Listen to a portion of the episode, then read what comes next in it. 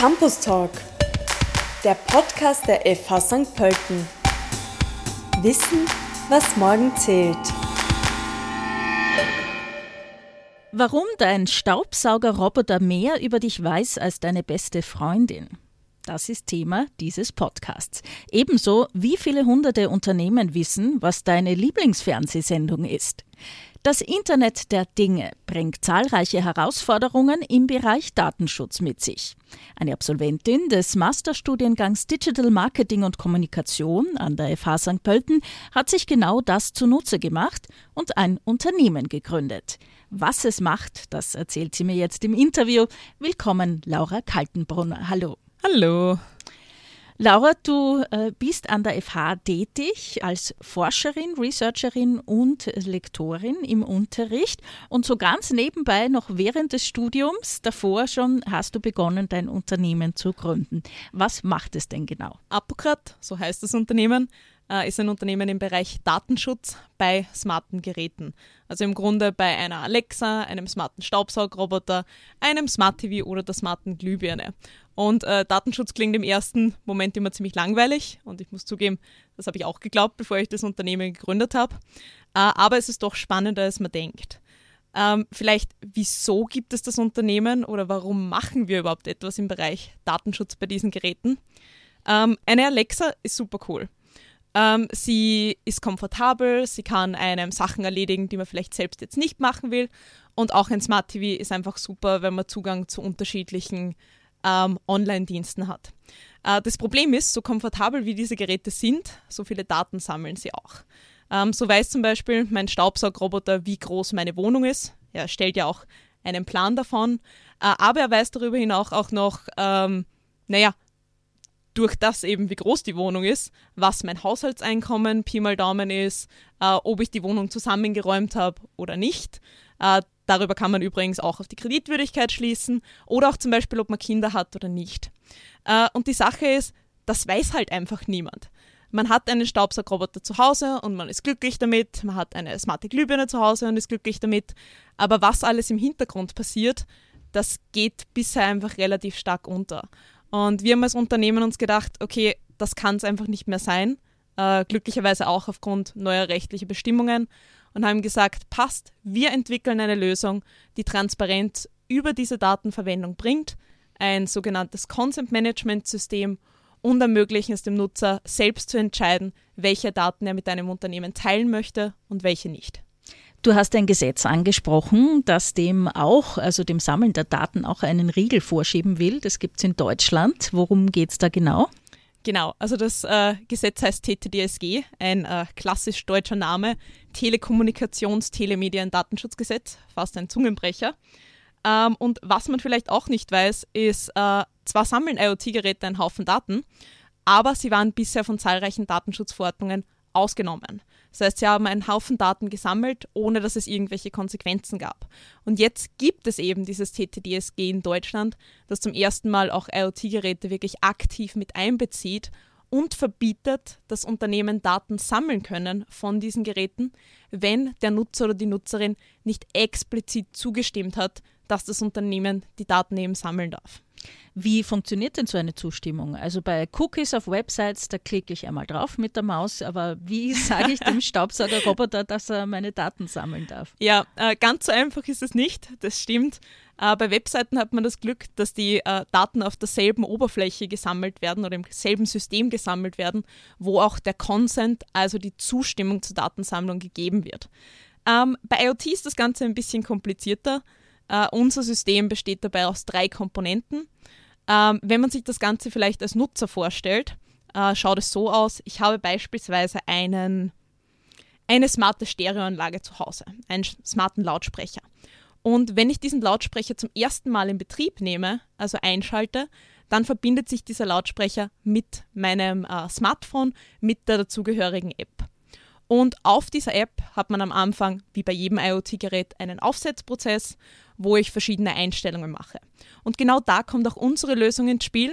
Äh, das heißt, es ist einfach ein weiterer Schritt im Aufsetzprozess, wo ich als Nutzer die Möglichkeit habe, zu entscheiden, welche Daten mein ähm, smarter Lautsprecher jetzt mit dem Unternehmen teilen darf oder nicht. Das heißt, für Nutzer relativ komfortabel, gleicher Aufsetzprozess, nur ein Schritt mehr. Ähm, diese Einstellungen werden dann an unser System im Hintergrund gesendet und auch an den smarten Lautsprecher selbst. Also der bekommt im Grunde die Einstellungen. Und jedes Mal, wenn der Staubsauger, der Staubsauger, der äh, Lautsprecher natürlich, aber Staubsaugerroboter auch, irgendwelche Daten sammeln oder eben dann schicken möchte, überprüft das Gerät die Einstellungen, die der Nutzer gegeben hat und sammelt dann entweder die Daten oder nicht. Wer sind jetzt die Kunden deines Unternehmens? Naja, nachdem das Ganze einen rechtlichen Background hat und natürlich nicht nur für den äh, Endnutzer oder die Endnutzerin problematisch ist, wenn hier einfach Daten gesammelt werden ohne Zustimmung, äh, sind unsere Kunden die Anbieter von IoT-Geräten bzw. von smarten Geräten. Also zum Beispiel ein Bosch, ein Philips, ähm, alle diese Anbieter und äh, die Geräte von ihnen, die man halt so zu Hause stehen hat. Wir haben eingangs schon erwähnt, den Staubsaugerroboter zum Beispiel. Was gibt es denn da noch an smarten Geräten und was wissen die über mich? Also ich glaube, die eine Sache, die ähm, 60 Prozent der Österreicher und Österreicherinnen zu Hause haben und von denen man auch nicht ganz weiß, was diese Dinger so machen, sind äh, Smart TVs. Versucht man mittlerweile in einen Mediamarkt hineinzugehen und einen Fernseher zu kaufen, hat man eigentlich keine andere Wahl mehr, als einen Smart TV zu nehmen. Und mit diesem Smart TV kommen äh, auch zahlreiche andere Unternehmen, die täglich äh, erfahren, was ich so sehe, wie lange ich es sehe und was ich so mache. Also wer Zeit hat, und man braucht tatsächlich ein bisschen Zeit dafür, soll sich mal die Mühe machen, in die Datenschutzeinstellungen bei seinem eigenen Smart TV zu gehen äh, und dort auf die Suche nach den äh, Consent-Einstellungen. Denn äh, dort findet man, zumindest bei meinem äh, Smart TV zu Hause, über 500 Drittanbieter, das heißt diverseste Unternehmen, die äh, mithören und mitlesen und die alle wissen, was ich eben so tagtäglich tue. Also Smart TV ist wirklich das äh, gängigste Beispiel, weil fast jeder einen zu Hause hat und es ist fast äh, erschreckend zu sehen, welche Unternehmen da alle drinnen sitzen und wissen, was ich eben mache. Und über die Glühbirne haben wir zwei uns noch unterhalten im Vorgespräch. ja, die Glühbirne ist auch noch so ein Sonderfall. Ähm, man kennt die Glühbirne vom Einschalten und Ausschalten und vom Farbenändern über das Smartphone. Äh, es gibt aber auch mittlerweile so witzige Dinger, ähm, die nicht nur das können, sondern die auch feststellen können, wie viele Personen sich in einem Raum befinden, ob diese gehen, stehen, liegen und sogar äh, den Puls bzw. die Herzfrequenz der Personen in dem Raum messen können. Ähm, natürlich nicht jede smarte Glühbirne, das muss man auch dazu sagen, aber es gibt schon welche, die das können und nein, sie sind nicht immer so gekennzeichnet. Und wer sich jetzt noch nicht genug geschreckt hat, äh, offene Kameras, noch so ein Stichwort. ja, ähm, tut mir leid für die ganzen Horror-Stories hier. Äh, smarte Geräte können auch wirklich cool sein und sehr viel Komfort bringen. Aber äh, smarte Kameras haben ebenfalls noch ein großes Problem. Das ist, dass die Datenübertragung sehr oft unverschlüsselt passiert. Das heißt, dass die Bilder im äh, oder relativ ja, leicht für andere Personen zugänglich sind. Ähm, auch hier sollte man mal Zeit haben und sich denken, man möchte das einmal sehen. Kann man ganz leicht auf Google gehen, hier nach offene Kameras suchen und findet dann diverse Webseiten, nicht im Darknet, sondern einfach tatsächlich auf dem normalen Google, wo man auf die diversesten offenen Kameras zugreifen kann und hier Personen beim Schlafen, beim Arbeiten, äh, beim Sitzen im Wohnzimmer oder ähnliches betrachten kann. Äh, und das ist natürlich nicht nur datenschutzrechtlich ein Problem, sondern auch ein äh, insgesamtes Security-Problem, das, wie anfangs schon erwähnt, die IoT-Geräte leider auch noch immer haben. Machen wir einen Sprung zurück in der Zeit, äh, wo dir und deinen zwei Gründungskollegen die Idee gekommen ist. Äh, wie hat das angefangen? Puh, das geht ganz schön weit zurück. Ähm, das geht im Grunde auf Anfang 2020 zurück. Äh, damals noch wirklich mitten im Studium drinnen, also meine zwei Kollegen vor allem. Ich war da schon langsam am Beenden des Studiums. Uh, und wir haben uns einfach den Bereich IoT angesehen und haben gesehen, dass da einfach eine Menge Probleme gibt, sei es jetzt auf sicherheitstechnischer Ebene oder eben auch in Richtung Privacy. Und unsere ersten Überlegungen waren eigentlich, die Sicherheit der Geräte zu erhöhen. Uh, also eigentlich eine, uh, eine Endnutzerlösung zu machen, einen kleinen Assistenten, also eigentlich ein Hardwaregerät, das den Traffic in einer Wohnung überprüft äh, und dann schaut, dass kein böswilliger Dritter in das Heimnetzwerk rein kann, aber auch keine Daten nach außen, wenn der Nutzer das nicht möchte. Ja, das war unser Plan am Anfang. Äh, irgendwann sind wir dann dazu gekommen, dass wir ein Advisory Board äh, aufbauen. Das heißt, diverse Experten in unser Unternehmen hol holen, die uns äh, unterstützen. Und äh, wir hatten ein Meeting mit äh, einem unserer Advisor, mit äh, Martin Possäckel. Und ich erinnere mich noch, wie wir bei Tisch gesessen sind und ihm erzählt haben von unserer Idee. Und er sich zurückgelehnt hat und gemeint hat, also, ihr versteht das Potenzial eurer Idee ja überhaupt nicht. Und ähm, wir uns natürlich gedacht haben, was soll das bitte heißen? Äh, wir verstehen das Potenzial unserer Idee nicht. Ich meine, wir haben das Ganze uns ja ausgedacht. Äh, und er dann angefangen hat, ein Gesetz nach dem anderen aufzuschreiben. Gemeint hat, das hat eine Auswirkung auf euch, das hat eine Auswirkung auf euch, das hat eine Auswirkung auf euch. Ähm, und zugegebenermaßen haben wir uns davor einfach überhaupt nicht mit den rechtlichen Regulierungen befasst und ähm, haben dann natürlich seinen Input aufgenommen, denn er war ja auch sehr wertvoll, äh, und sind dann draufgekommen, ja, Security ist ein riesiges Problem im IoT-Bereich, aber der Datenschutz ist einfach noch viel schlechter und es muss unbedingt eine Lösung her, die äh, ja, dieses Problem löst. Hört sich alles ziemlich komplex an. Wie geht sich das aus neben dem Studium? Wer hat da geholfen oder welches Programm? Also äh, es war am Anfang definitiv extrem stressig, äh, alles unter einem Hut zu bringen. Gesagt, bei mir war es ja glücklicherweise schon das Ende des Studiums, meine zwei Kollegen aber noch komplett drinnen. Äh, aber wir hatten natürlich das Glück, äh, dass es an der FH St. Pölten diverse Programme gibt, die einen bei der Gründung unterstützen. Äh, allen voran natürlich das CPI, also äh, der sogenannte Creative Pre-Incubator, in den wir auch relativ durch Zufall dann reingekommen sind, äh, der aber vor allem am Anfang einen großen Mehrwert äh, geboten hat. Kannst du kurz schildern, welche Unterstützung man da bekommt, wenn man da drin ist? Äh, ja, äh, allen voran fachliche Unterstützung. Fachlich jetzt nicht unbedingt Richtung das, was man tut, sondern wie man es tut. Das heißt Unternehmensgründung. Ganz am Anfang haben wir überhaupt keinen Plan gehabt, was es bedeutet, ein Unternehmen zu gründen, wie eine Finanzierung ausschauen kann. Man hat immer die Bilder von Investoren im Kopf, aber dass es da zig andere Möglichkeiten gibt, das haben wir erst über das Programm kennengelernt. Äh, wir haben Kontakte bekommen, wir sind vernetzt worden und äh, ja, das war schon eine echt große Hilfe am Anfang. Wie ist es dann weitergegangen? Äh, ja, mit dem CP hat es dann nicht geendet. Es war eigentlich der, der Start in die, äh, in die Unterstützung, weil äh, Niederösterreich hat auch noch einen Inkubator, einen sogenannten Akzent-Inkubator, in dem es dann fast direkt eigentlich weiterging, äh, wo wir dann weitere Unterstützung Richtung Gründung und dann vor allem aber wirklich diese noch größere Vernetzung bekommen haben. Mhm. Was waren so die Hürden, die größten, wenn du zurückblickst bei der Unternehmensgründung?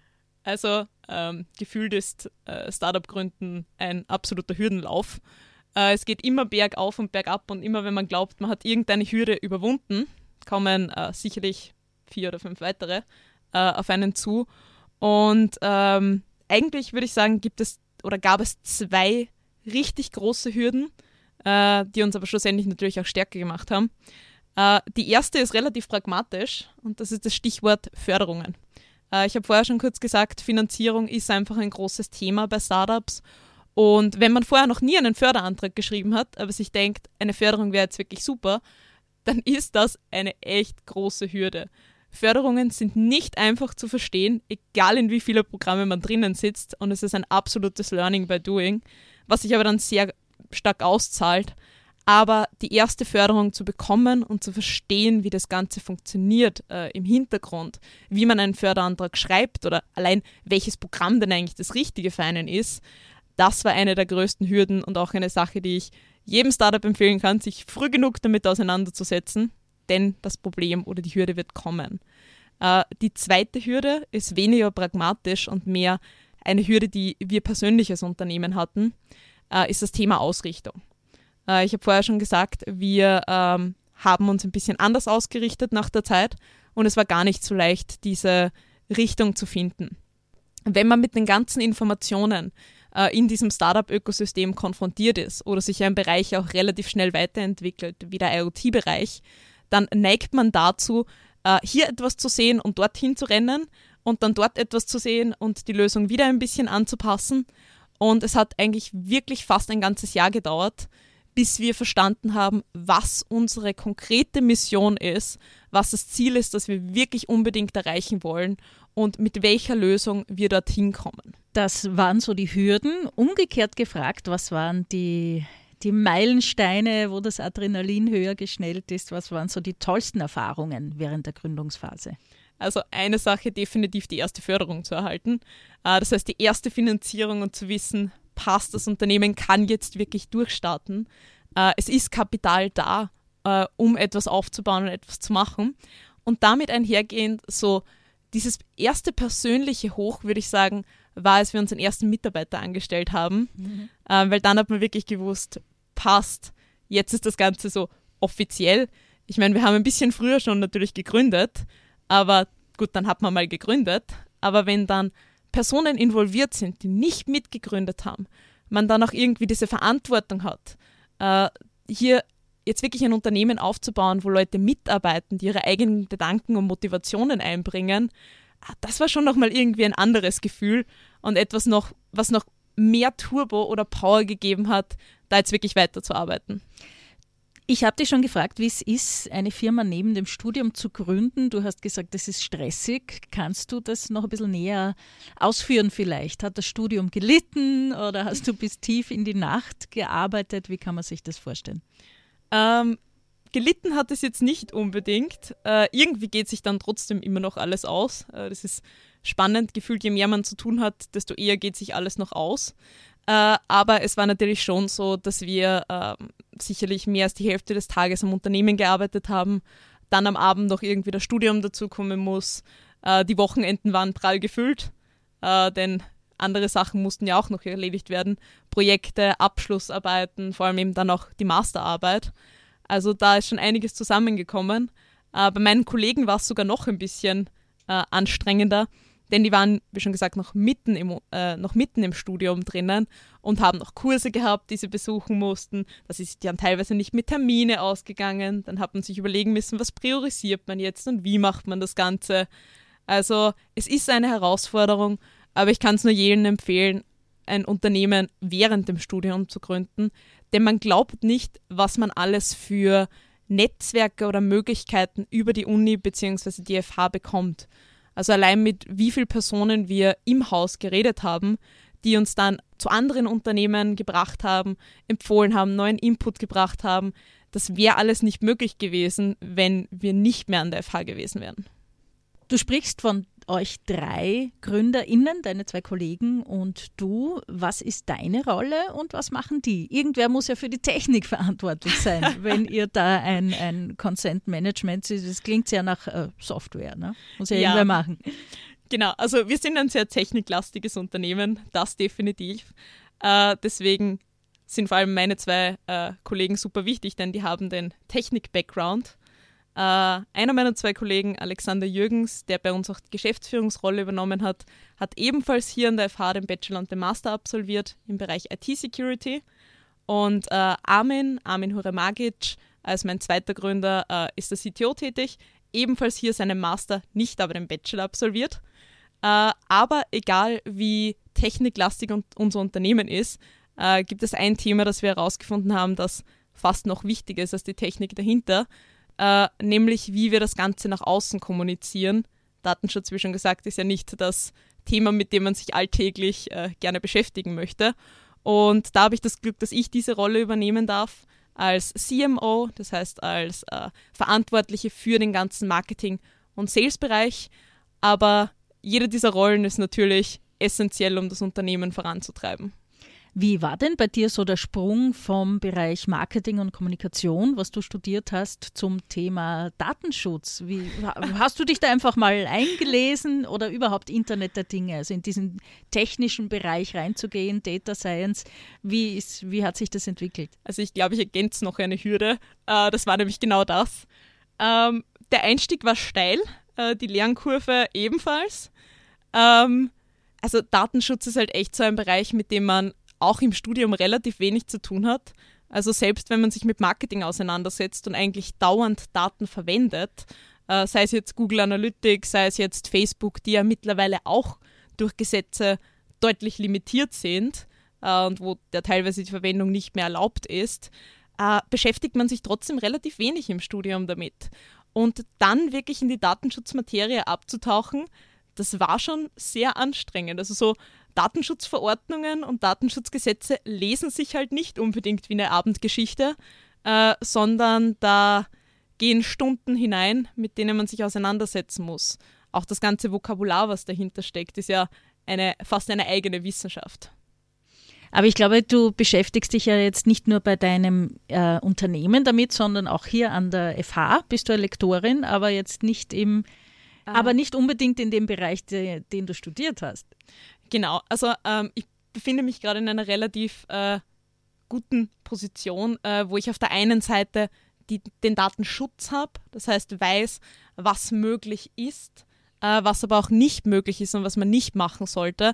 Aber, äh, wie schon gesagt, ich bin hier auch in der Forschung tätig, wo ich mich genau mit dem anderen beschäftige, nämlich wie kann ich Daten verwenden, dass es einen Mehrwert bringt.